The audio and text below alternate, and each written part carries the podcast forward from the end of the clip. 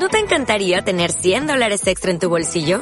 Haz que un experto bilingüe de TurboTax declare tus impuestos para el 31 de marzo y obtén 100 dólares de vuelta al instante. Porque no importa cuáles hayan sido tus logros del año pasado, TurboTax hace que cuenten.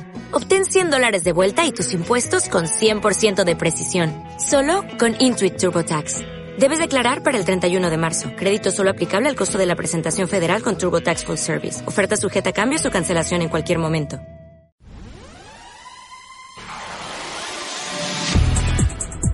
¿Qué tal amigos? Bienvenidos a su espacio de noticias. A continuación, el resumen.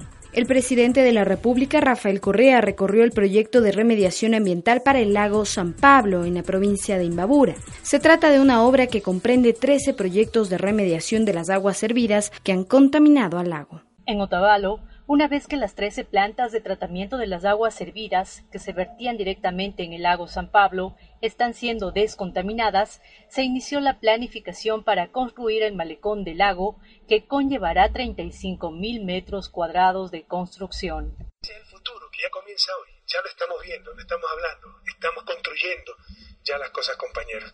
Y esto se ha logrado en armonía, en unión, trabajo conjunto gobierno con gobiernos locales. Así que no permitan esos politiqueros que quieren hacer oposición, boicot de los gobiernos locales. Esto se ha logrado con inteligencia. Todos queremos la naturaleza. Yo soy profesor de economía ambiental. Pero lo más importante de la naturaleza son ustedes, son nuestros niños, nuestras familias. Necesitamos superar la pobreza. Para eso necesitamos aprovechar nuestros recursos naturales no renovables. Que eso contamina, sí. Puede tener un impacto, como la casa tuvo un impacto. Pero ese impacto puede ser muy reducido.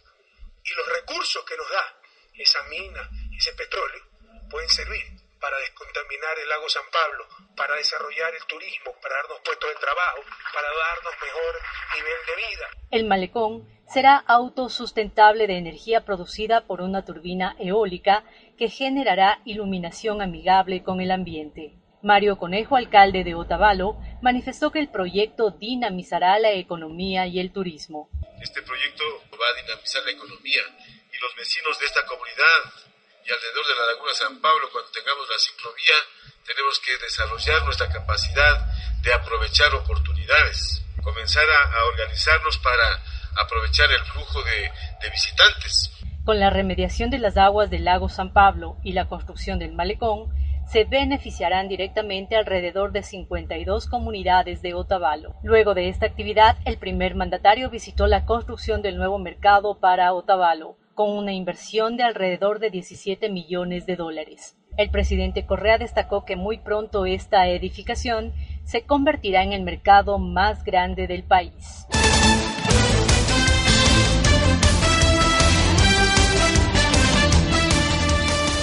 La revista colombiana Dinero, especializada en temas económicos, habla del denominado milagro ecuatoriano.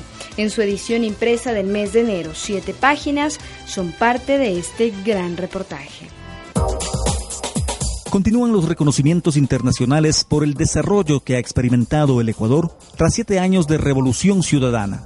En esta ocasión, la revista colombiana Dinero, especializada en temas económicos, habla de lo que ellos consideran el milagro ecuatoriano Luego de siete años al frente de la presidencia de Ecuador, Rafael Correa tiene sorprendido al mundo con sus logros en infraestructura y educación. Es lo que dice la revista en un gran reportaje que abarca su edición impresa del mes de enero.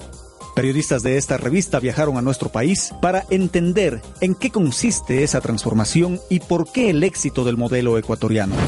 A la revista Dinero le sorprende la nueva cara que muestra el país gracias al sinnúmero de obras realizadas en estos siete años.